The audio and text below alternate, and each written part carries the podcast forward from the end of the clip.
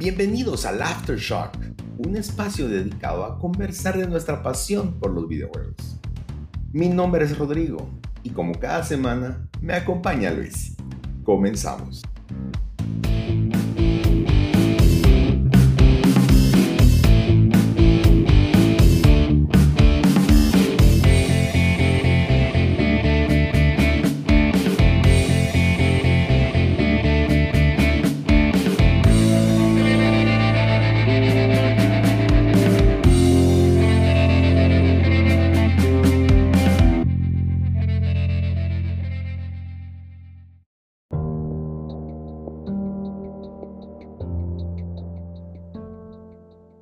Bienvenidos una semana más a su podcast favorito, el Aftershock.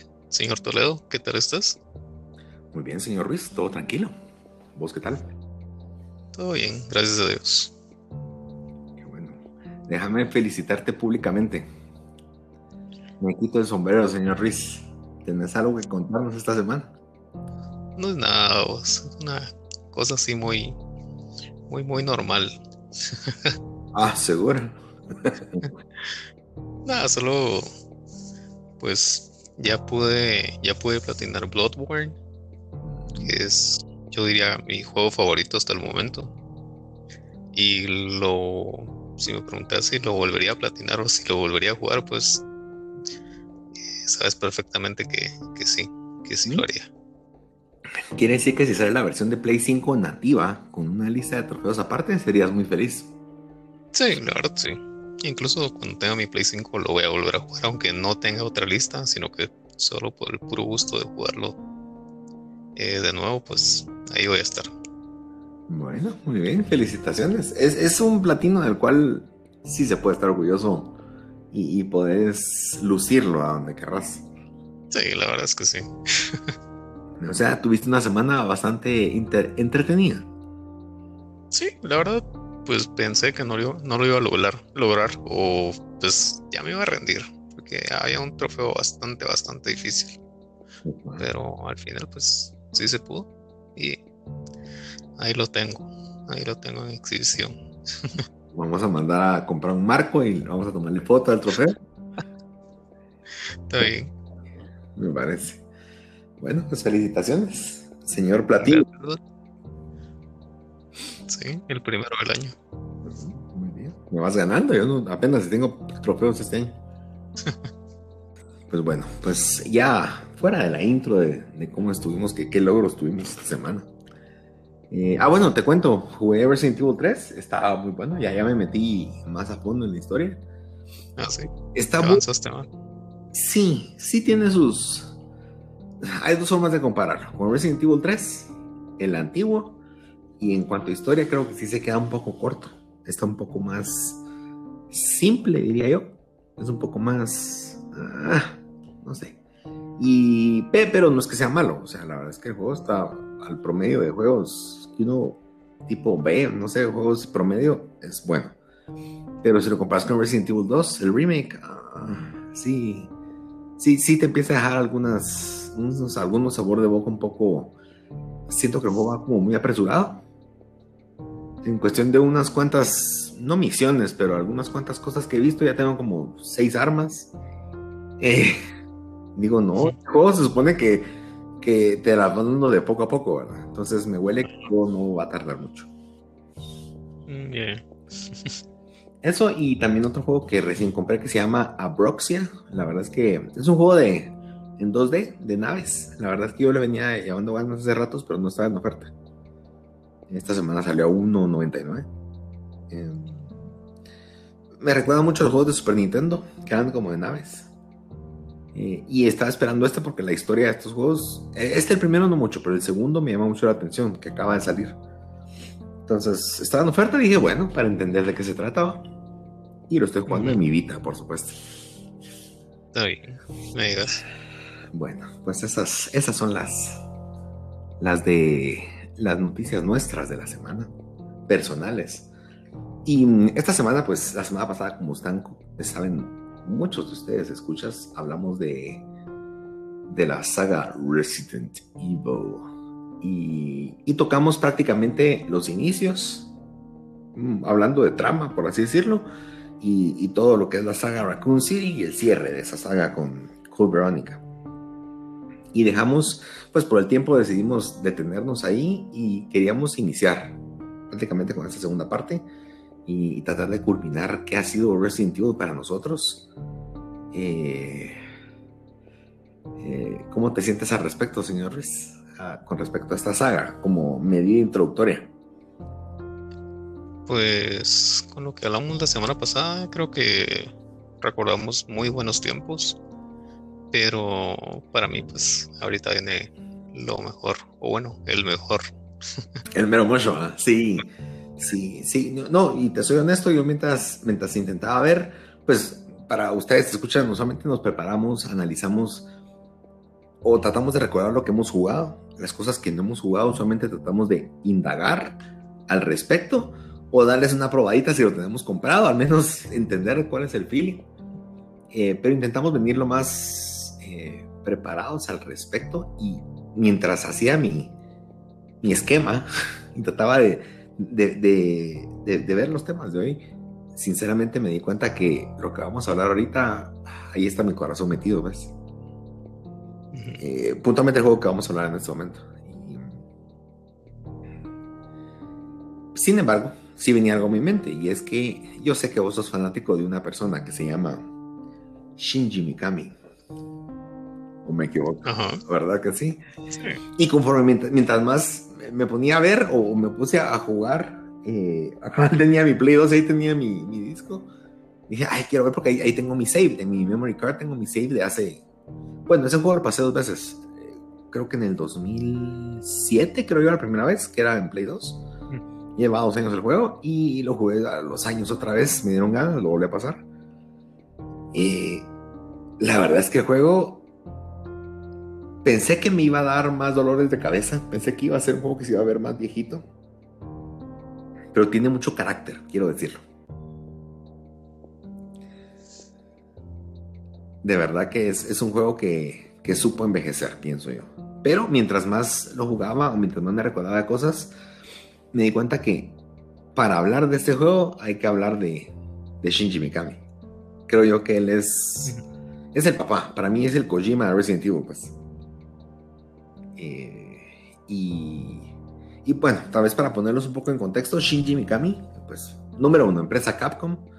Él venía trabajando ya en Capcom hace un tiempo. Él creó la, la, serie Resident Evil, empezó con los primeros Resident Evil, él fue el director, él lo hizo, ¿verdad? Todo, todo bien por ahí. Para el tiempo de Resident Evil 4, que es lo que vamos a platicar, eh, él ya tenía mucha experiencia, él ya era una persona reconocida, él ya era una persona, un hito en la historia. Eh, creó prácticamente el género de survival horror prácticamente. Eh, había trabajado en los Resident Evil, en Dino Crisis, eh, que era otro, otro tipo de Resident Evil, pero con dinosaurios. No sé si lo han escuchado. Es bueno. Em, y había trabajado en algunos otros juegos como externo, como Onimusha, como Cold Veronica, como que era otro Resident Evil muy bueno. Y también Dino Crisis 2. Eh, y para este juego, a mí quería entender qué había pasado con este juego. Mucho lo había escuchado por rumores y demás. Entonces me fui a, a investigar por todos lados, a cruzar información. Y y para este juego él quería hacer un pequeño giro y él le entregó la serie. ¿Vos conociste o has escuchado a Hideki Kamiya? No, no, no, no, a él no. Este Hideki Kamiya es, era su mano derecha. La verdad es que era un tipo pilas. Y vino, y vino Mikami y le dijo, mira, te dejo en tus manos Resident Evil 4. En ti confío, has trabajado muy bien, llevemos esto al futuro. Ahora, la verdad es que Mikami, si algo es famoso es que él es, los que han jugado sus juegos más recientes, como los Evil Within, eh, él es fanático del horror. Y ese es su feeling. El problema es que este, su amiguito Camilla era, era un poco más inspirado en, la acción. Entonces el problema es que eh, cuando le enseñó el bosquejo, habían pues fantasmas, demonios, había como muchas cosas que no tenían que ver con Resident Evil. Entonces llegó un punto donde con la autoridad que tenía Mikami fue así como, ¿sabes qué? Tu idea me gusta, la respeto, pero esto no es Resident Evil. Y literalmente le dijo, mira, aquí está todo lo que tú diseñaste, hagamos este juego aparte, pero no me toques a Resident Evil. Eh, y a partir de eso nació Devil May Cry. El problema de Devil May es que ya metidos en el desarrollo, eh, este Mikami se metió de cabeza. Entonces, siento que hay un lapso en el tiempo en el cual Resident Evil se quedó como a medias. Hubieron que del último Resident Evil pasaron cinco años para que saliera Resident Evil 4. Y, ese fue el problema, como que Capcom empezó un punto a, tratar de dividir sus franquicias, con Nintendo se puso a trabajar juegos exclusivos, que eran los primeros dos Resident Evil. Eh, y la prioridad de Resident Evil 4 bajó. Entonces Resident Evil, cabal, yo fui a buscar y encontré dos demos de Resident Evil 4 eh, de 2001, no, perdón, 2002 y 2003. Y era completamente otro juego. Había un fantasma que te seguía por, un, por una mansión tenebrosa o un castillo. Eh, y se miraba tan raro. Siempre Leon era el, personaje principal. No sé, no sé. me llamó la atención el juego cuando vi el fantasma. Las gráficas se miraban muy bien, para ser honesto. Eh, y había visto ya algo así en alguna revista hace años, con, en, mis, mis visitas a Hypervice, eh, cuando habían rumores de los juegos. Y no sé si alguna vez viste algo al respecto a alguno de esos proyectos previos a que existiera Resident Evil 4. No, la verdad no tenía ni idea. Ahorita me estoy, estoy instruyendo. No, no, y la verdad es que yo, alguna vez lo vi. Sí, siento que a la realidad que hoy conocemos, o, o al, antes ahí era todavía un niño, la verdad es que no entendía muchas cosas de la serie, pero hoy que ya entiendo, digo que tenían que ver ahí fantasmas, ¿verdad? Entonces, literalmente hicieron dos, empezaron a hacer dos veces el juego, lo votaron, la segunda vez hasta había un, un tipo con un garfio persiguiéndote habían estatuas como de la era medieval que se movían detrás de ti o te perseguían. No, no, no parecían Resident Evil, para serte honesto. Eh, y, y, todo, y hay algunas anécdotas bien interesantes en todo esto. Eh, número uno, tal vez es, es, lo más. Ah, bueno, y, ah, y lo más interesante: Leon tenía superpoderes. Porque, o sea, me metieron porque tenía el virus progenitor y de repente Leon podía tener telequinesis y decís, ah, cabal fue en el año en el cual se lanzó la película de Resident Evil, la primera. Y decís, estos empezaron a meterle cosas de la película, pues. No, hombre. Porque en efecto, Alice empieza, uno se empieza a dar cuenta que empieza a tener algunas, eh, o la serie va por ese camino, ¿verdad? Entonces, em, sin hacerlo tan largo, eh, la historia viene así, vino Capcom, había hecho ya dos juegos con Nintendo, que era Resident Evil 1, el remake, y Resident Evil 0, y les fue muy bien con esos, los dos eran en el mismo año 2002. Con PlayStation se habían enfocado y en hacer eh, Onimusha, era otra franquicia fuerte, y tercero, hacer juegos de Resident Evil, pero no los principales, querían hacer como juegos alternativos. Ahí salieron como el Outbreak, salió eh, Dead Aim, los Mercenaries, que habían un montón. Salieron muchos juegos en Play 2 que no eran, no eran relevantes para la serie Resident Evil, para ser honesto. Y a Xbox le dejó Dino Crisis 3. Ellos querían trabajar como solo de forma exclusiva. Entonces ninguno de estos juegos salió nunca para la otra consola. Siempre se quedan solo en una consola. Eh, a partir de eso, Mikami la verdad se hizo muy fan del GameCube. Eh, él añoraba el GameCube, era la consola para él más potente de esa generación. Y cuando al final armaron el juego, lograron tenerlo listo en 2000, 2005 fue. Em, bueno, parte de lo que él lo motivó a cambiar todo, antes de avanzar a esta parte, había muchas críticas que con los fantasmas y todo eso sentían que Capcom quería como robarle la idea a Silent Hill. Y, e irse por ese lado así como sobrenatural. Ah, y que supuestamente era como paranormal, entonces Leon cambiaba estabas como en un escenario y de repente él tenía pesadillas y cambiabas a un, a un mundo al revés, por así decirlo. Que es la trama de Silent Hill, ¿verdad? Eh, entonces. un poco ¿Ah? ah, ¿en serio? También es así como. Quiere decir que, que Mikami quiso retomar su idea inicial, ¿verdad? Pareciera. Sí. Entonces, eh, pues a partir de eso él decidió cambiarlo todo, empezar de cero. Creo que le quedó una obra maestra. Y hay una, hay, una, anécdota bien interesante porque él lanzó, eh, era parte de los Capcom 5. Eh, Capcom ha hecho una negociación, no fue una negociación de dinero, pero fue una, una, como acuerdo entre, entre amigos, por así decirlo, de sacar cinco juegos exclusivos para la consola. Habían varios conocidos que hoy son famosos como Beautiful Joe, eh, Killer 7, y había otros por ahí, que eh, PN03. Solo dos de estos siguieron adelante, el resto se quedaron ahí en la consola. Y cuando salió el juego le preguntaban, pero mire, ¿por qué Nintendo? ¿Y por qué no sacó en Play 2? Y, le debatían mucho en las revistas. Y yo recuerdo haber leído esto y él decía, número uno, no lo podemos pasar a PlayStation 2 porque es una consola inferior, según Mikami. Si los lanzamos en Play 2, se va a ver mal y no, se va, no va a tener el carisma que tiene o va a ser un juego muy inferior. Y dijo esto, el día que Resident Evil 4 salga en PlayStation 2, yo me corto la cabeza. Yo a la fecha le sigo viendo puesta su cabeza. Pero son aquellos comentarios que, que decís en algún momento como estás seguro de algo y siete meses después se lanza Resident Evil en el Play 2. Y, era notorio, la verdad es que las, la diferencia de ventas fue muy fuerte. Resident Evil 4 en Play 2 vendió, mm, creo que fue el primer año, 2.5 millones de copias. Y 2.3, perdón. Y en GameCube solo 1.5. O sea, no es, no es que sea una diferencia magistral, pero ah, si ya sumas las ventas, el 70% de tus ventas estuvieron en un lado, ¿verdad? Entonces, eh, yo creo que fue lo necesario. Yo lo jugué en Play y la verdad es que para mí el juego se ve espectacular. A la fecha creo que se ve bien. No lo he jugado todavía, yo lo tengo en Play 3, no lo he podido jugar ahí. Eh, creo que después de investigar este, o, volver a empapar esta semana, me dieron ganas otra vez de jugar. Y, y la verdad es que es de admirar. El, el tipo es un, es un, una mente maestra para, para este tipo de juegos. Eh, sin embargo, después de Resident Evil 4 y el éxito que tuvo, también como que se le subieron los los los humos, se podría decir.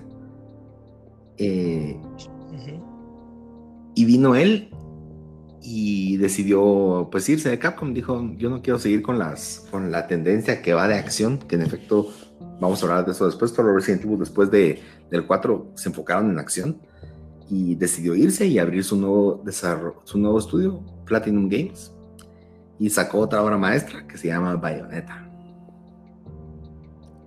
Eh, y ahí sigue la historia. Estamos hablando de Resident Evil, pero es interesante cómo, cómo a partir de una persona con Resident Evil, si no hubiera existido Resident Evil, hay muchas franquicias que nunca hubieran existido. Muchas franquicias que hoy son grandes, que hoy son importantes, que simplemente no, no, no, existen. Y todo surgió por, por tratar de innovar, ¿verdad? Eso es, eso es parte de lo que yo, yo quiero resaltar antes de, de, hablar en sí de la historia, hablar de lo que vivimos con Resident, cuán importante es aferrarte a esa idea o a ese, cuando de verdad estás seguro de algo y que no te, dejes, no, no te dejes intimidar porque alguien diga, no, eso no vende, o no, eso no. Él se aferró a que Resident Evil tenía que ser de horror y se aferró hasta que consiguió el juego magistral que es Resident Evil 4. Señor Ruiz, ¿cómo viviste vos Resident Evil 4? ¿Cuál fue tu, tu experiencia? ¿Cómo fue tu primera impresión? Pues eh, como yo empecé con el Resident Evil 3, pues no, ni siquiera tenía idea de que había salido solo en GameCube. tampoco sabía la existencia del PlayStation 2.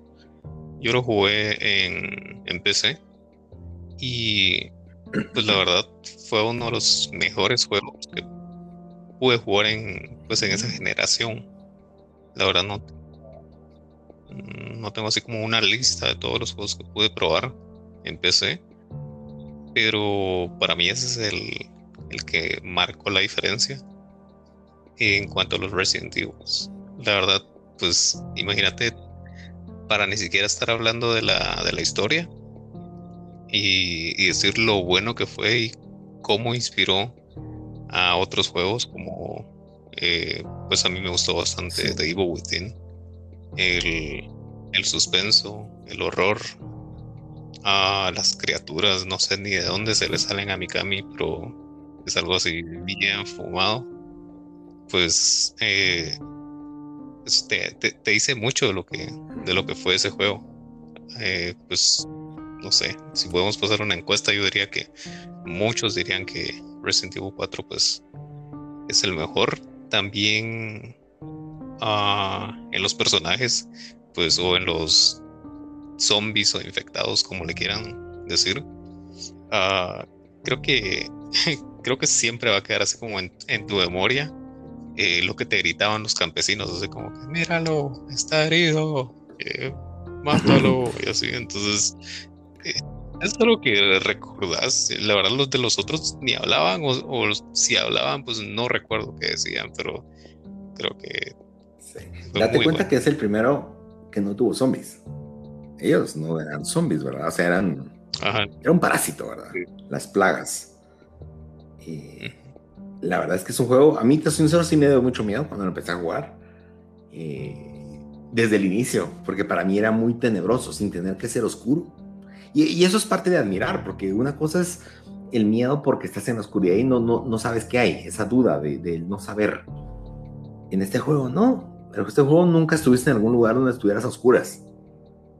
Simplemente era el carácter, era, era los personajes, la actuación, los diálogos, el universo te hacía sentirte en un lugar desolado. En un lugar que aunque hubieran personas, no eran personas.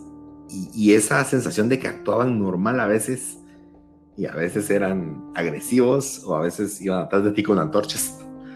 Eh, de verdad, a, mí, a mí, y voy a hablar claro y pelado, a mí me gusta, soy fan de Silent Hill. Jugué el 1, 2 y 3.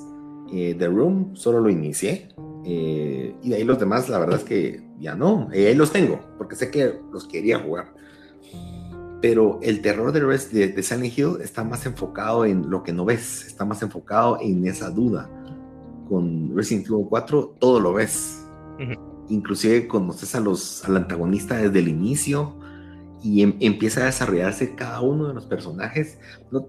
¿Te recuerdas del alcalde, el que sale, el grandote, el primer malo prácticamente en Resident Evil, que sale con un saco? Eh, ese tipo me da miedo.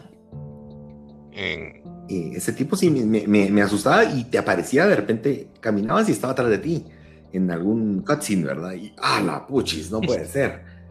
Eh, la verdad es que siento que para ser es el primer juego en su género que de verdad pasó esa barrera de soy un juego.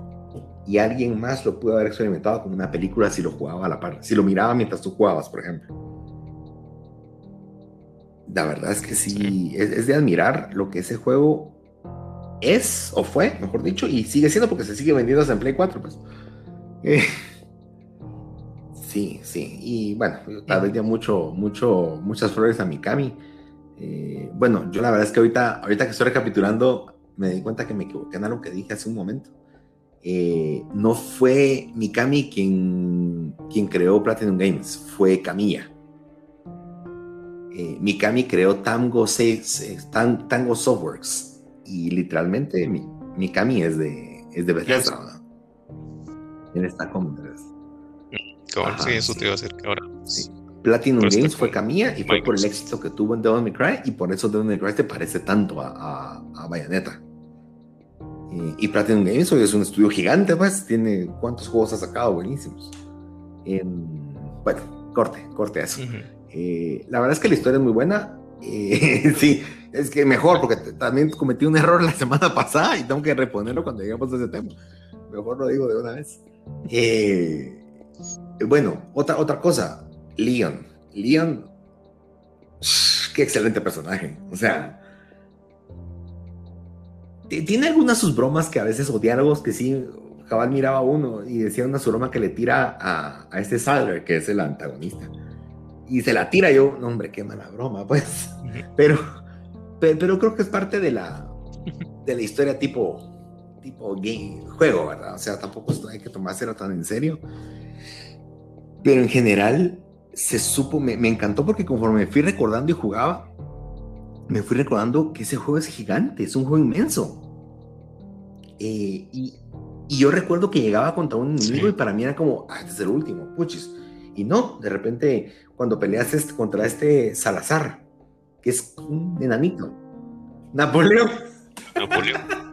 sí, es que, y creo que tenía, le dice, que parecía viejito, le dicen, tengo 20 años. Y yo, ay Dios. Eh, e-, ese, ese boss era un boss, al final era un boss gigante, pues, que cualquier juego hubiera sido el final, ciérrenlo, créditos y vámonos. Eh, y terminaste, es como, vas como por la mitad.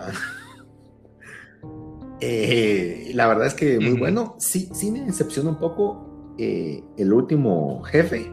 Siento que para todo lo que hiciste en el juego, el último jefe ya a pelear contra Sadler, ahí ya tenés tu rocket launcher cuando te lo tira Ada al final. Perdón, spoiler alert, pero ahí se aguantan. Eh, siento que, después de 15 años, por favor, mucha.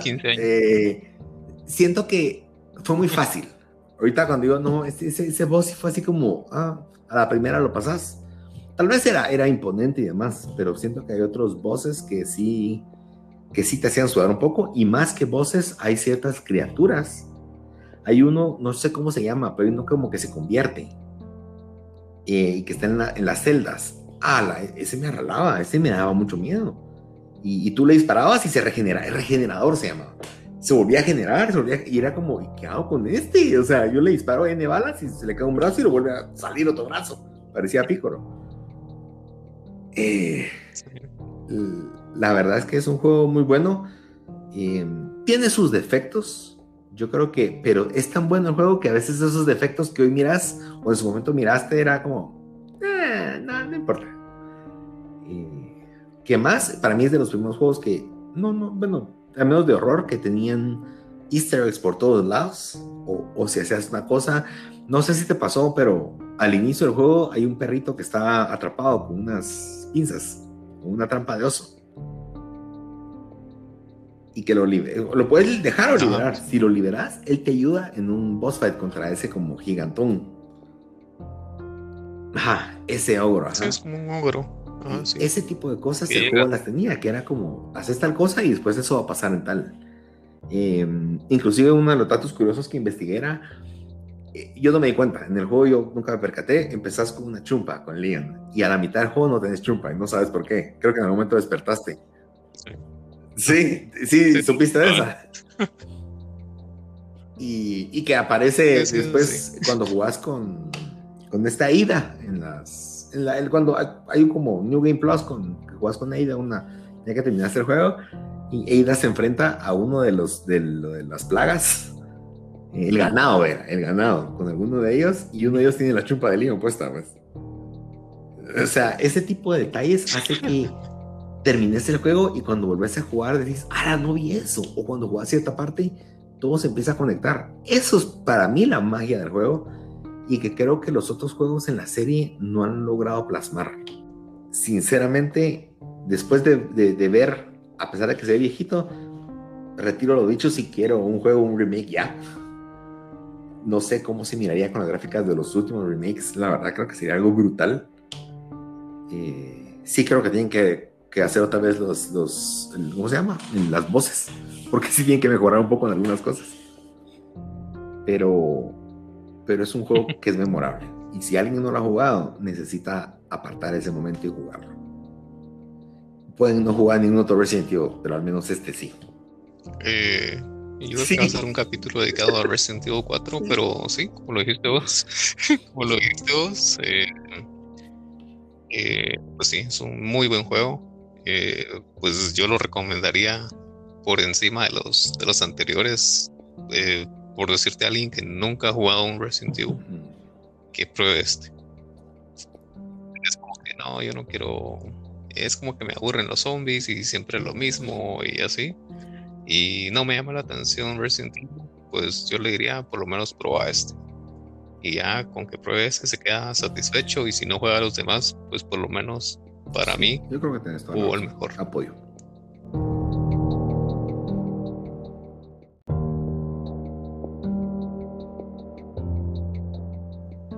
bueno, seguimos con, con, con la serie. Eh, tal vez antes de seguir, algo que provocó Resident Evil para mí, Resident Evil 4, es esa inspiración que tuvo en otros juegos.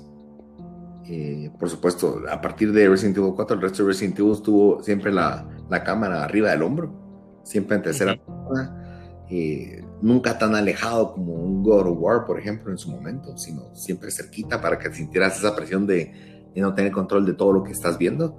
Eh, y hay series, pues uno, Evil Within, sabemos que tiene ese formato, ¿verdad? Eh, Metal Gear, partir de ese juego, ahí cabal está el desarrollo de Metal Gear Solid 4 y copió mucho de eso, a pesar de no ser de terror. Era un tipo de cámara que de verdad creo que aportaba al, a la inmersión en los juegos. Y, tal vez uno que yo sí quiero recalcar mucho, Dead Space. Un día que hablar solo de ese juego, soy honesto. Pero para mí Dead Space es la otra cúspide en juegos de horror. Después de Resident Evil, ahí fue donde yo... ¡ah! Juegazo, juegazo. Pero ese será otro capítulo. Eh, siguiente, hablamos de Resident Evil 5. Yo la verdad es que lo jugué ya unos años después, creo que fue en 2009 eh, o 2010, no me recuerdo. Compré la versión Gold, la que traía todos los DLCs. Pues sí, pasé el juego, pasé los DLCs, estuvo entretenido. Eh, es un juego eminentemente de acción, solo que matando personas también con, con un, su, un su virus ahí que los dominaba. el juego pues puedes jugarlo hasta en cooperativo con otra persona usando a Shiva. Eh, era en África, cambiaba todo. Eh, bueno, cada vez que Resident Evil 4 era en España. Ahora íbamos a, África, al origen del, de la planta que originó el virus, hacía muchos años atrás. Eh, y la verdad es que el juego es entretenido. Para mí el juego es bueno. Si me preguntas hoy, ¿qué te recordás que fue memorable? Me recuerdo las primeras partes donde estás en, el pueblo africano y, la gente empieza a chanflearse con ese virus que les trababa los ojos eh, y te perseguían y tuvo partes buenas, pero creo que para mí fue uno de los juegos que, bueno, y el final, el final, no lo voy a decir ahorita, pero el final es, es digno de Dragon Ball Z, pues. Eh, ah, sí. El final, el, que, ah. con Don Wesker, ajá.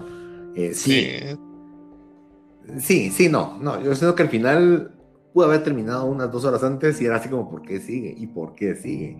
Y terminas peleando en un volcán, pues, o sea, no, también, tampoco. Eh, entonces, eh, creo que tú, el juego no es malo, como lo digo, pero creo que no tiene un lugar tan querido como juegos, otros juegos. Eh, segundo, Leon, perdón, Leon, dígame, Chris Redfield, yo no sé qué comió pero yo sentía que su, su, ropa iba a explotar, pues. No le dieron mucha encaparina. Demasiada encaparina, tiene unos brazos, no hombre, sí, creo que era, era demasiado exagerado. No, no, no sé, a mí no, no, no tengo más que decir. Sí, creo que lo, lo rescatable de, de este Resident Evil 5, pues para mí es lo mismo, lo que mencionaste, la, la pelea con Wesker eh, y al final sí es un, es un poco exagerado, la verdad. Así como, como para darle un buen final, decidieron que, que fueras a pelear a, un volcán lleno de lava y todo eso. Un poco exagerado, pero, pero bueno, es lo, lo mejorcito de eso. Cabe destacar, vos lo mencionaste. Para mí, el Wesker que sale en este juego es el mejor Wesker de toda la serie, para mí. Eh, tiene hasta un movimiento como como que tuviera teletransportación de Goku, no sé, eh, súper rápido. Con el de las películas, y sí es una diferencia abismal. Wesker, aquí, era un, digno boss. Em, y se supone que ahí muere, ¿no? Se supone, puntos suspensivos. Eh, pues no sé quién sobreviva a caer en un río de lava, ¿verdad? Pero bueno, ni Terminator. Eh, y bueno, después, años después, eh, en el 2012, 2012 fue un año interesante porque salieron varios juegos de Resident Evil. Salió Resident Evil 6, salió Resident Evil eh, Revelations, el primero, que tuvo sus, fans también. Y hubo otro, ah, y Umbrella Chronicles, que es de lo peor, de lo peor que puede existir en juegos, pero de lo peor. Y es tan malo que es bueno. Eh, yo lo jugué, lo pasé y, frustrado, enojado, pero era una excusa para regresar a Raccoon City, la verdad. Pero Resident Evil 6, eh, yo tenía muchas expectativas, yo te soy honesto, empecé a jugar eh, el lado de Chris. Ese juego tiene cuatro campañas. Yo empecé jugando lado de Chris, me aburrió porque sentí que era un Call of Duty en tercera persona. no, gracias. después empecé a jugar la versión de Leon y esa sí me empezó a gustar pero poco a poco se empezó a enredar y ahí lo dejé. Eh, siento que es una historia muy demasiado enredada, demasiado exagerada, demasiado, demasiado acción desenfrenada, eh, que simplemente pasa al, punto a veces de la comedia, donde decís, no puede ser que eso pasó, pues. Eh, inclusive hay una parte donde, donde, donde se pelea Chris contra Leon sí, sí, que no se tocan, que no se, que no se pegan. Cabal, y que son, eh, son unos masters peleando entre ellos y, que no logran hacerse nada. Y peleando por, pues, uno defendiendo a Ida y otro que la quería matar, ¿verdad? Eh, y siento que para mí es como, yo creo que ahí copiaron de la Liga de la Justicia, no sé. Eh, de ahí vino, se le ocurrió a, este chato Schneider hacer de ahí, la, hacer de ahí la película, ¿verdad? ¿Qué es lo que pasó en esa trama? Eh, es un juego malo. Yo creo que tal vez, y, no tuvo malas calificaciones, porque tal vez como juego de acción suple ciertas cosas o ciertos checklists, pero a nivel de historia hay tantas inconsistencias, tantas cosas que decís, no, eso no era así. Eh, no, la verdad es que no, no, me gustó a mí cómo fue por ese camino. Lo tengo pendiente porque a veces uno tiene la culpa de ser como un completionist y tener un juego a la mitad empezado, pero no sé si de verdad valga la pena jubilar esto. Eh, no, la verdad es que para mí Resident Evil 6 no, no amerita más de mi parte. No, yo, yo no lo jugué. La verdad solo vi un par de, par de videos. Eh, vi eso que, que mencionaste, la pelea esta de de, Chris, donde dice que se están pegando, pero solo se bloquean y no se hacen nada. Ah, la historia de Ada es así como que un poco nada que ver. Ah, y pues, pues, nada más que decir. Bueno, y que Wesker tiene un hijo, ¿verdad? Sorpresa. Ah, sí, sí. Ah, bueno, y que Cheryl, la niña que rescataste en Resident Evil 2, es una adolescente mercenaria y lucha por el bien de la humanidad. Mm. Sí, no, no la verdad es que no. Eh, yo creo que ellos mismos se dieron cuenta, a pesar de que las ventas estaban buenas, eh, el interés en la marca empezó a decaer, creo que a partir de ese año. Y, y, creo que algo que sí es de admirar es que en paralelo a todo esto estaban las películas. Las películas desde 2002 fueron saliendo casi que cada tres años, una tras otra tras otra.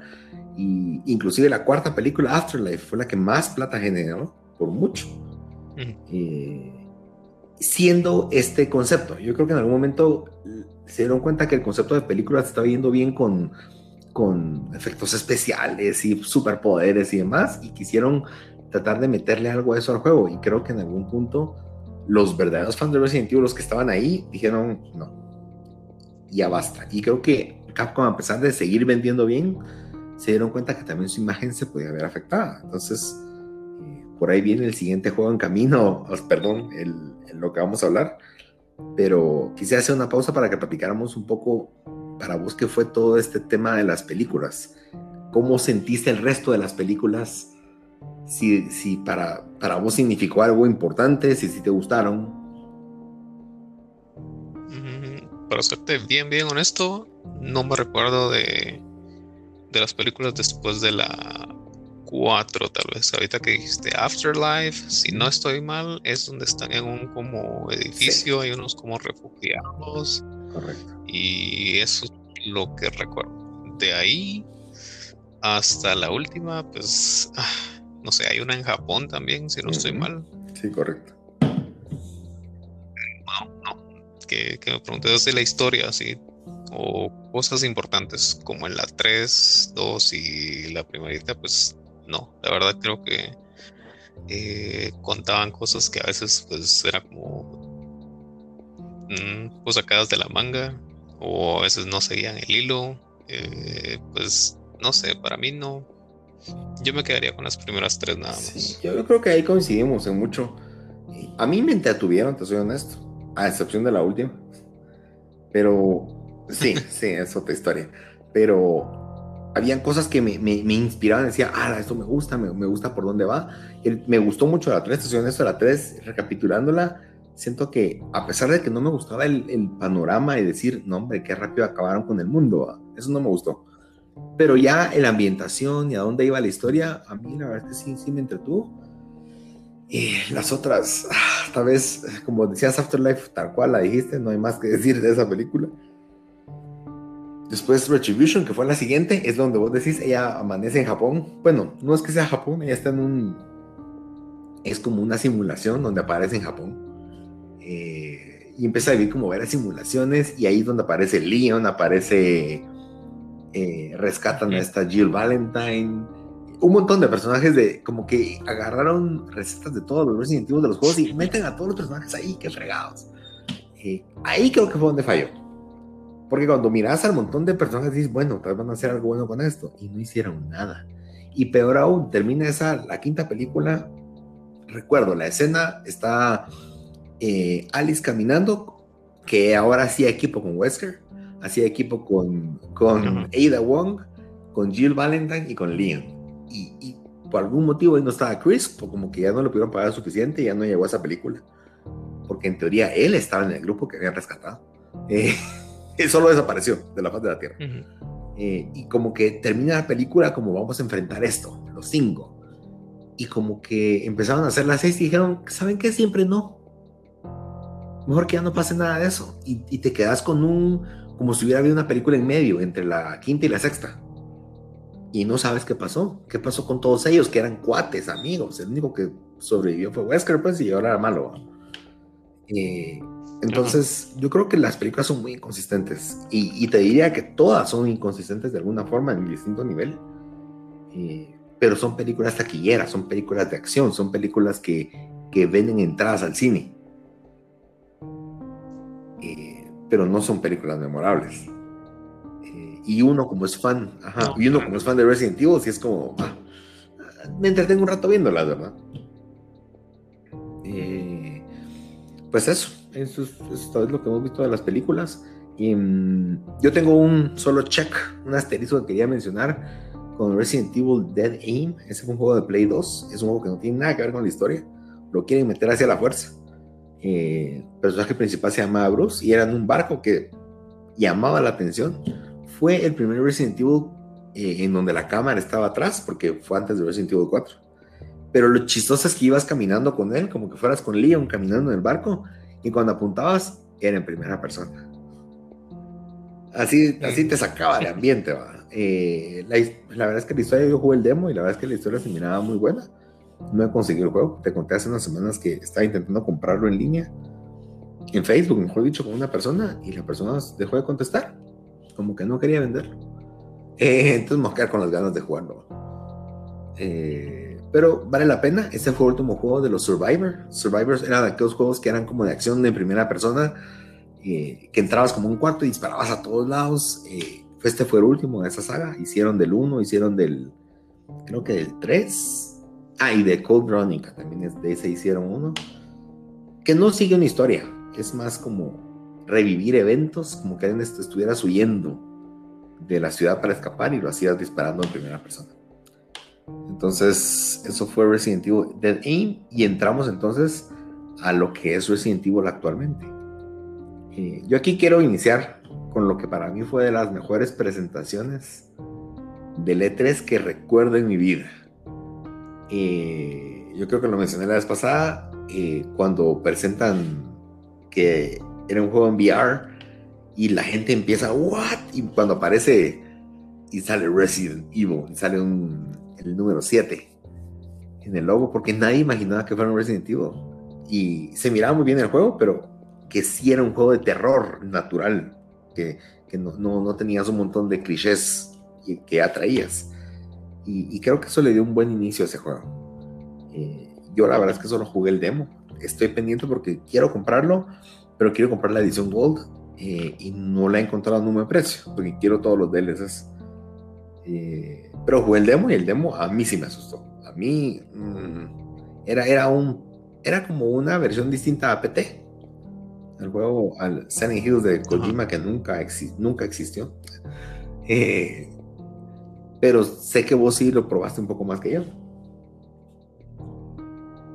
Sí. Eh, pues lo tuve un par de días. creo que me lo prestaron, la verdad no, no pude terminarlo en, esos, en ese tiempo, pero sí avancé bastante y como lo decís, ese sí daba miedo.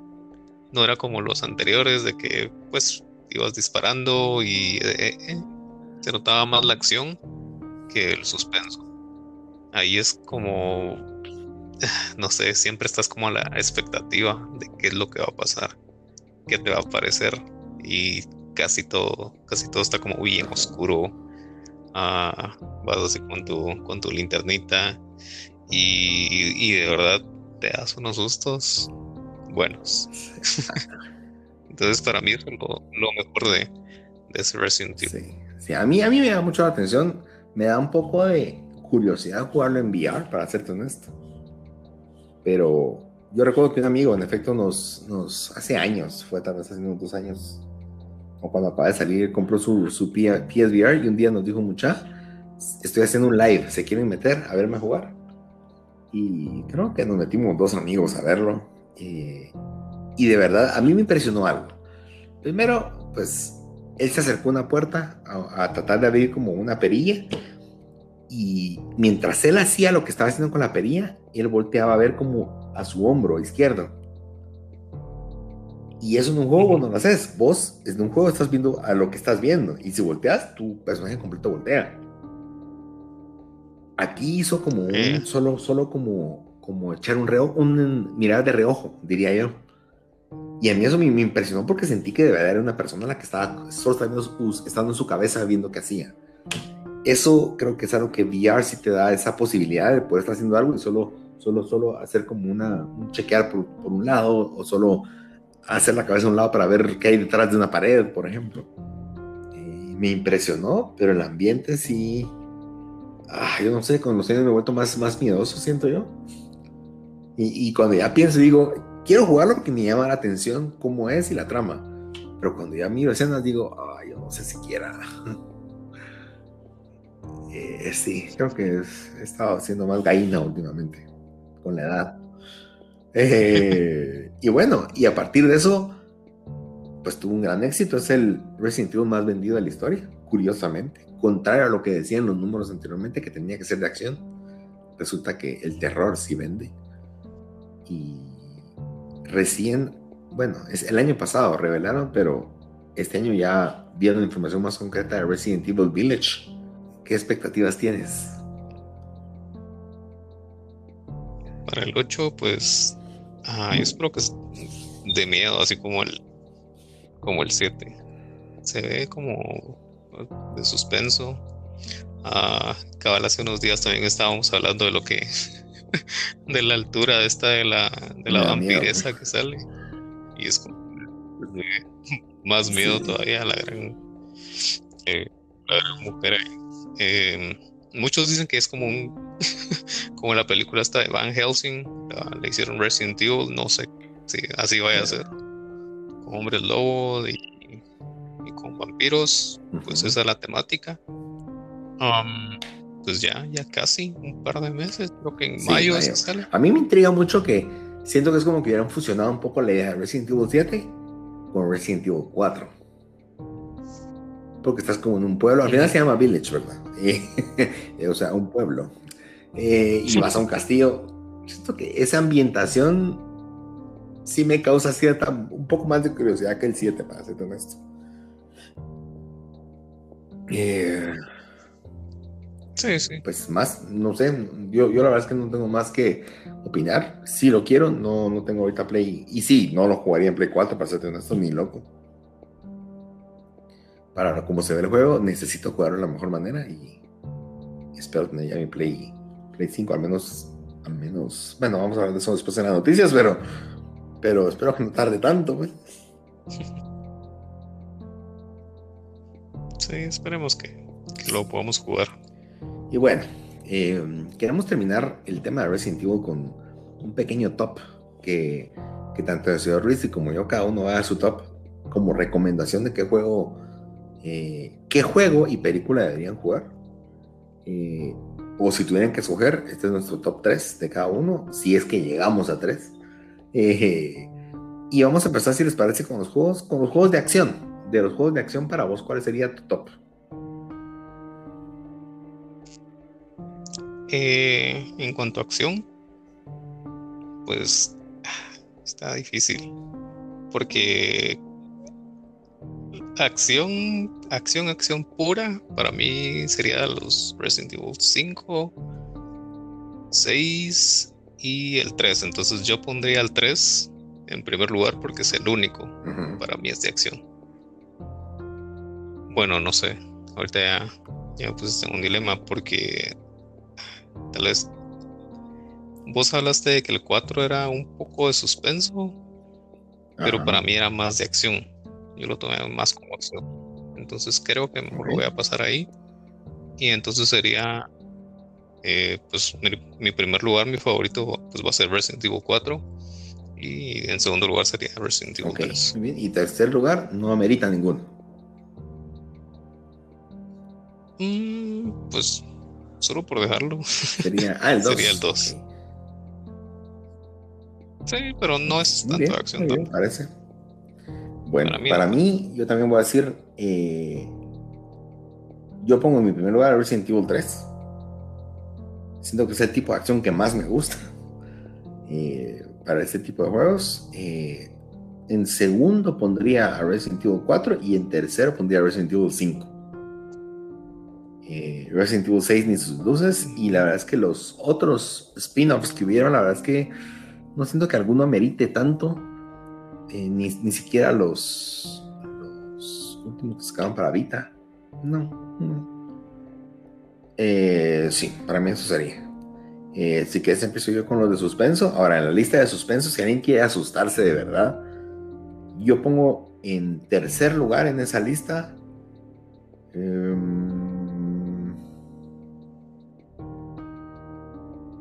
pondría, por lo que he visto, al 7 en tercer lugar. No, en segundo, ese lo en segundo lugar, porque siento que sí arrala. Eh, en tercer lugar, tal vez pondría. Ahora mi tal vez al 4, Resident Evil 4, que también tuvo sus momentos de, de algunos de sus brincos, Resident Evil 4, el segundo Resident Evil 7, pero el que más me asustó recientemente fue Resident Evil 2, el remake. Madre, ese juego tiene el ambiente perfecto. De, tal vez no tiene la mejor trama como Resident Evil 4, pero el ambiente y las gráficas y el sonido y y más si lo comparo con el Resident Evil 2 antiguo, con este hay una grada magistral, hay una, una grada de la altura de Lady Dimitrescu. Eh, o sea, Dimitrescu. Eh, la verdad es que sí, ese juego sí me asustó, ese juego tuvo sus brincos, era sádico y eso es algo que yo le reclamo mucho a Resident Evil 3 en Resident Evil 2 yo le disparaba en la mano a un zombie, yo le quitaba la mano. Le podía botar las piernas, le podía quitar los miembros prácticamente. Eh, en pedazos podía terminar un zombie. Eh, y no paraba. Entonces sentir que se está arrastrando alguien y solo, solo escuchas el sonido de él arrastrándose entre su sangre, eh, asusta.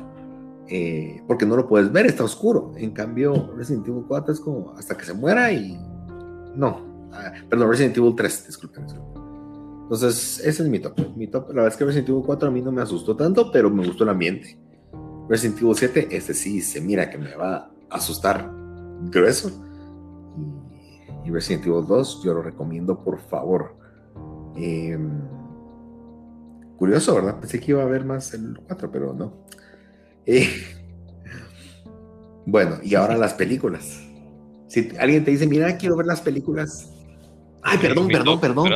señor Ruiz, discúlpeme. Estoy emocionado.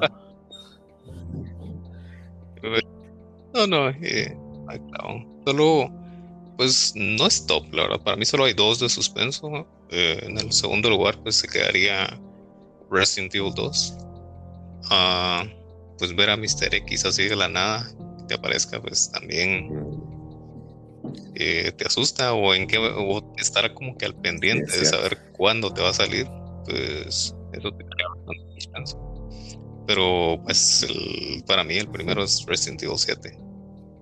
Que de la nada te salga algo y creo que eh, pues creo que a mí me dio más miedo porque antes que Resident Evil 7 jugué Outlast. Entonces ah, ya estaba un poco traumado con Outlast. Entonces, ah, juego más para dar miedo, o sea, esa charada. Sí, no, si, si, alguien tiene problemas con el corazón, no juegue Outlast, definitivamente. Sí. No, no, eso sí no. Evítenlo, por Nadie Y bueno, eso fue Resident Evil para los videojuegos. Ahora, para las películas, señor Ruiz, si tú te tuvieras que recomendar tres, ¿en qué orden la recomendarías? Eh, de la mejor a la peor. De la, sí. Pues yo diría. Sí, bueno, pues para mí la mejor es la segunda, Apocalypse. Eh, la segunda sería Extinction, que es la 3. Y la tercera sería la primera. El huésped maldito. El huésped. Bueno, muy bien. sí, las otras ya. Yo la verdad es que te voy a secundar con eso. La verdad es que exactamente igual lo diría yo. pero mírenlas en orden, ¿verdad? O sea, después de terminar de ver la última, la Extinction, pueden simplemente jubilar la serie, pueden dejarla ahí. Si les gustó, sigan viéndolas eh, por entretenerse un rato, no esperen mucho de ellas. Eh, yo sí creo que. Sí, no son, no son malísimas, pero con una, para verlas una vez. En pues, cambio, las primeras tres creo que no. Yo, yo sí he visto la dos, al menos unas siete veces o ocho en mi vida. Y porque de repente digo, ay, tengo ganas de ver algo así. Y, creo que la dos es. Y si, te, y, si jugaste primero los juegos y quieres solo vivir que es Resident Evil, mira solo la dos. Eh, creo que con eso suficiente tendrías tu, tu feeling de Resident Evil cubierto. Y, y haber quemado esas ganas. pues eh, coméntenos si tienen algún comentario extra, algo que tal vez no mencionamos y para ustedes fue relevante. Mándenos mensaje de voz a través del link que aparece en el texto del, del capítulo hasta abajo o nos pueden escribir por Facebook o aparentemente por WhatsApp. Eh, son bienvenidos todos los comentarios, sin ninguna pena. Eh, será un gusto escucharlos. Y ahora procedemos con las noticias. Resident Evil.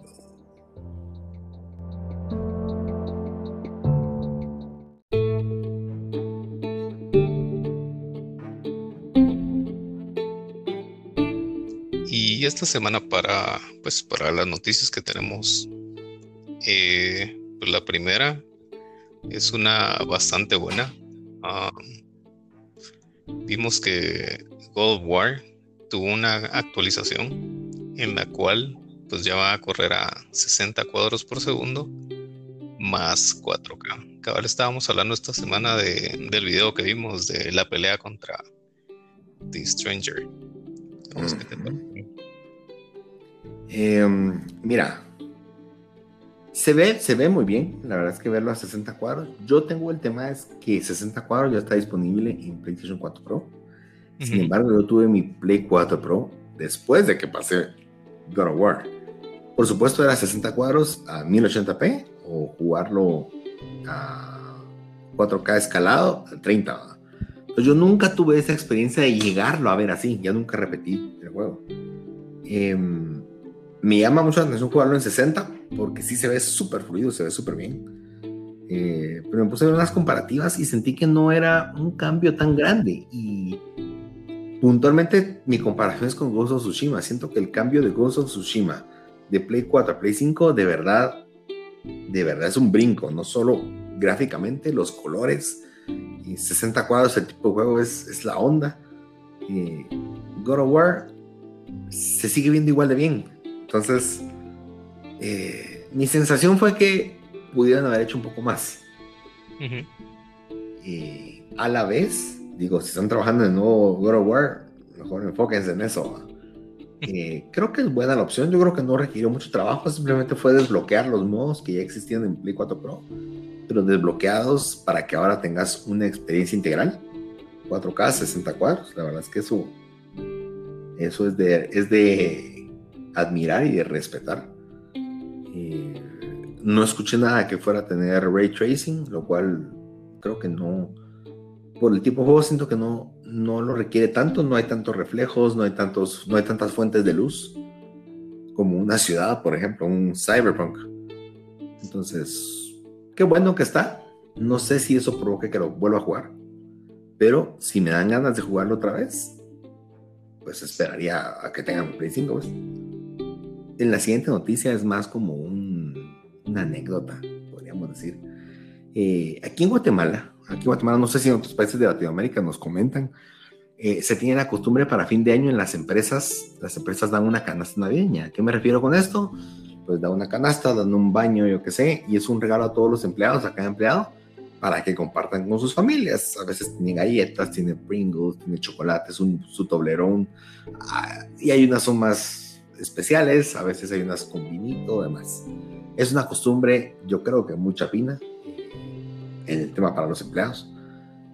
Sin embargo, ocurrió algo en China y este año, como si se recuerdan, lo hablamos en un capítulo, unos capítulos al inicio, salió un juego que se llama Genshin Impact, que parecía un Zelda Breath of the Wild gráficamente y tuvo tanto éxito ese juego de un estudio chino eh, que no les dieron una canasta navideña. En vez de eso, les regalaron a todos los, a todos los empleados pues había una pila de PlayStation 4 y Xbox Series X y casi que el que usted que quiere va. Y si se ganaron los Xbox, pues escoge el otro, ¿verdad? Pero qué buen regalo. No solo por el hecho de que es un regalo que es caro, sino es un regalo que es difícil de conseguir. Es un regalo que hoy, de verdad, ¿cuántos gamers están luchando por, por conseguir una consola a un precio decente? Y pues esa fue la canasta navideña que les dieron a su consola de última generación. Envidia. Y ya quisiera trabajar ahí. sí, la verdad es que me respetas. Bueno, no, sé, no sé si hay más que opinar al respecto. Simplemente era compartirles esa historia. Em, seguimos con, con otra historia de, de, adquisiciones. Se recuerdan que hace unos meses platicamos que Microsoft había comprado Bethesda por 7 billones de dólares con un montón de franquicias. Pues otra noticia grande, eh, Gearbox, que es el estudio que ha hecho todos los Borderlands, ha trabajado en varios juegos. La verdad, creo que inclusive está este Duke Nukem, es famoso en ese estudio. Eh, es un estudio muy bueno, la verdad es que los Borderlands no creo que han sacado un Borderlands malo y este último fue sorpresivamente bueno a pesar de tanto tiempo que se habían tardado y, y tan salado que parecía estar el estudio. Pero les ha ido bien marginalmente bien. Eh, pues los acaban de comprar, acaban de comprar todos sus IPs. Yo la verdad es que cuando escuché el nombre no sabía muy bien quién era, pero quien los compró fue Embracer. Embracer em, se llama Embracer Group. La verdad es que sí los conocía, solo que no puedo ese nombre. Embracer Group es una empresa sueca. Eh, prácticamente eran los antiguos, o son parte, porque está conformada por siete empresas entre esas THQ Nordic. Y es una empresa tan interesante, yo no entiendo cuál es su estrategia, te soy franco, porque se han dedicado los últimos años a comprar eh, propiedades intelectuales. ¿A qué me refiero? A comprar eh, Dead, Island, por ejemplo. Compraron, tienen varios juegos, por listar algunos, eh, Goat Simulator, Saints Row, Darksiders, la serie de Metro, que son juegos de primera persona, Kingdoms of Amalur, Time Splitters, eh, Redfest, hay un montón, inclusive el último juego de World War Z, en la Guerra Mundial Z. Tienen en total 20 franquicias, 20 IPs o Intellectual Properties que tienen ellos comprados. Han sacado juegos, no es que saquen 200 juegos al año, pero sacan juegos relativamente rápido. Actualmente es, el, es la empresa con más propiedades intelectuales adquiridas y tiene 57 estudios de desarrollo. Eh, y pensábamos que los 25 estudios de Microsoft eran un monstruo. Eh, no, este es un monstruo de empresa. Y acaban de comprar por 1.3 billones a, a, Gearbox. Para mí, siento que es una gran victoria para Gearbox. Porque si comparas Bethesda a 7 billones con cuántas franquicias y cuántos estudios, Aquí solo compraron un estudio con franquicias. 1.3 eh, billones es mucha plata, pienso yo, para, para eso. Pero yo creo que si tenés la plata y querías asegurar ese, ese ingreso, pues bienvenido sea. Pues creció esa familia, la verdad es que se están creando imperios bien grandes. Ahorita Microsoft es gigante, Nintendo es gigante, Sony también es gigante. Y el otro, bueno, está Activision también, pero Activision es, es grande con pocas franquicias. Es grande. Eh, ¿Algo que te, o que te provoca esta noticia, señor Ruiz? ¿Hay algo? ¿O pasa de largo? La verdad que, pues, qué ofertón, la verdad. Si lo comparas con lo de Bethesda, 7 billones a 1.3 billones, ah, es mucha diferencia. Sí. Sí, sí, es, plata, pero solo un estudio. La verdad es que han de estar nadando en dinero ahorita. Felices, ¡uh! Al fin. ¿Saben qué? Tengan todo. Así como Games. ¿Ah? Así como Games. Ajá, sí, sí, literal, como, como toda la gente que metió unos sus centavitos en GameStop, ahorita están. Hoy, hay una historia en un, podcast que en efecto escucho. Eh, una persona escribió y, decía que sin querer había puesto su dinero en GameStop porque dijo, bueno, y fue sin querer, él lo puso hace meses, cuando estaba bien baja las acciones, porque él pensó, bueno, si van a vender Play 5 y Xbox, seguro ahorita sus acciones van a subir. Eso no provocó casi nada, ¿verdad? Pero él metió su dinero y se le olvidó. Ahí dejó sus acciones compradas. Ahorita que subió y ganó platales, él vino, sacó su plata y su anécdota es, con esto puedo pagar la universidad de mi hijo. Y estamos hablando que en Estados Unidos la universidad es palabra mayor. Cara. Sí, es carísimo. Entonces, bueno, historias de éxito queríamos. Eh, bueno, siguiente noticia. Esta es una noticia un poco triste. AMD, la empresa encargada de hacer eh, todo los, el set de chips de procesadores para el PlayStation 5 y Xbox y anteriormente la generación pasada también, eh, pues comenta que sí está reportando que va a tener atrasos y disminución en su producción para el año fiscal 2021, que entendemos que comprende de finales de marzo 2021 al otro año, marzo 2022. Eso no afecta inmediatamente ahorita, pero va a afectar a todo lo que se va a empezar a ensamblar allá por medio año. Entonces, por poner un ejemplo, si Sony esperaba tener 100 PlayStation 5 listos para venderse en junio y AMD solo le puede entregar 50 procesadores, o en este caso conductores, que es lo que el, el atraso principal que van a tener. Eh, ¿A quién quieren que les afecta más eso? A nosotros, los gamers. Entonces, ajá, sí, porque entonces va a seguir siendo una consola que está escaseando y van a seguir los precios altos porque hay mucha demanda y poca producción.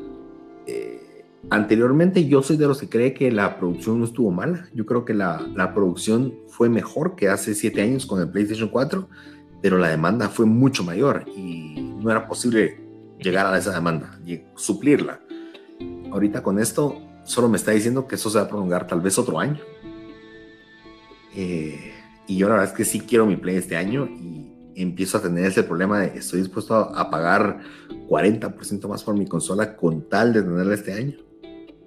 No lo sé, pero que venga desde, desde los proveedores la mala noticia de dónde más se va a sacar esos componentes Sony pues, o Microsoft. Sí, pues solo atrasa tus sí, Y yo creo que afecta a los desarrolladores porque, te pongo un ejemplo, no sé, eh, la gente que tiene, bueno, Return no, se va muy afectado, pero para fin de año querían sacar Horizon, eh, el nuevo Horizon. Esperaban tal vez tener que hubieran 20, 20 millones de consolas vendidas, pero debido a esto solo van a haber 15 estamos hablando de que cinco posibles clientes menos para comprar el juego. Entonces, yo creo que sí es un poco delicado a nivel negocio, porque demanda hay, y eso es tal vez lo, lo que más entristece, porque querés tenerlo y hay gente que está dispuesta a pagarlo, pero no, no hay cómo. Y la gente que lo tiene lo está vendiendo a precios muy altos. Entonces, yo soy de las personas que le diría, no les den gusto a esas personas. no, es demasiado. mucho, pisto, mucho, mucho, mucho, mucho. O aquí en Guatemala, o he visto puntualmente aquí en Guatemala, están vendiéndote combos. Y hace poco vi uno que te vendían eh, con otro control y con dos juegos. Pero los dos juegos, digo yo, no, quítenme los juegos. O sea, los juegos puedo esperarlos para comprar digitales. Ahorita han regalado muchos juegos en PlayStation Plus. Puedo esperar. O sea, no necesito el juego comprarlo a precio completo, pero por supuesto es un negocio y ellos quieren venderte el paquete completo y no quedarse con juegos ahí en espera. Pero bueno, a esperar se ha hecho. Bueno, señor Ruiz. A ver hasta cuándo. A, ver. Nuestra PlayStation 5. Eh, pues hablando de, de PlayStation y de lo que ha sido o de lo que va a ser el, siguiente año, pues ya nos cayó pues el, el resumen de tu año gamer en el 2020.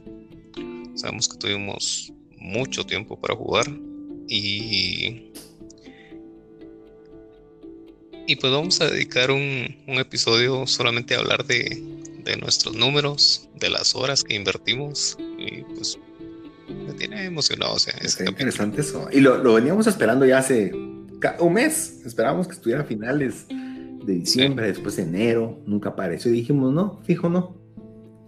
Eh, y hoy de sorpresa, cuando nos faltaba terminar la serie de Resident Evil cayó eso, pues yo ya tengo mis números aquí. Eh, si ustedes quieren tenerlos listos, pueden verlos. Eh, si logran ver todo, si miran sus números y llegan hasta el final del, de la aplicación, les van a regalar un tema. El tema está muy interesante, tiene música buena de fondo. Siento que tiene un subbeat pegajoso que me gustó.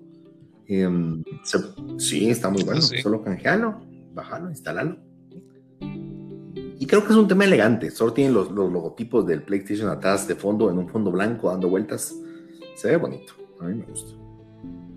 Em, pues si les llama la atención verlo a ustedes, escuchas, se pueden meter a la página rap, wrap-up.playstation.com. Eso es w-r-a-p-u-p.playstation.com. Ahí meten su usuario, es una página de Sony. Si les da eh, miedo porque dicen, no, ¿qué link me estás dando? Pues métanse a la aplicación de PlayStation, ahí hay un link y los lleva al mismo lugar, pero búsquenlo y ahí van a poder ver cuáles fueron sus horas en PlayStation, cuáles fueron sus, sus, sus tiempos, como dijo el señor Ruiz, cuántas horas jugaron, cuál fue el juego que más jugaron. Hay datos interesantes. La verdad es que es un buen resumen para entender cómo estuvo uno. Eh, algo que sí extrañé y es que el año pasado pusieron un resumen de cuántas, cuántos juegos o trofeos habías tenido por, por mes. Y salía la grafiquita y podías ver en qué año estuviste más activo, en qué año, en qué mes del año estuviste más activo. Eso no vino en esta vez. Ahí sí me, quedaron mal. Pero, pero es interesante, es bonito ver eso. Bueno, señor Ruiz, ¿algo más que desees agregar antes de dar por finalizado el capítulo número 20 del Aftershock. Eh, pues solamente agradecerles por habernos acompañado en este, en este capítulo eh, dedicado pues a, la, a una de las series más grandes que es Resident Evil.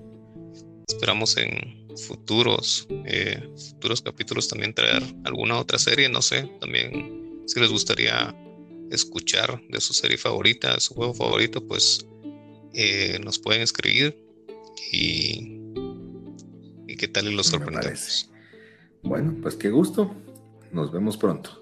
Y a los que les guste escuchar un poquito más de Resident Evil, al finalizar ahorita nosotros les dejaré un poco más del soundtrack de Resident Evil.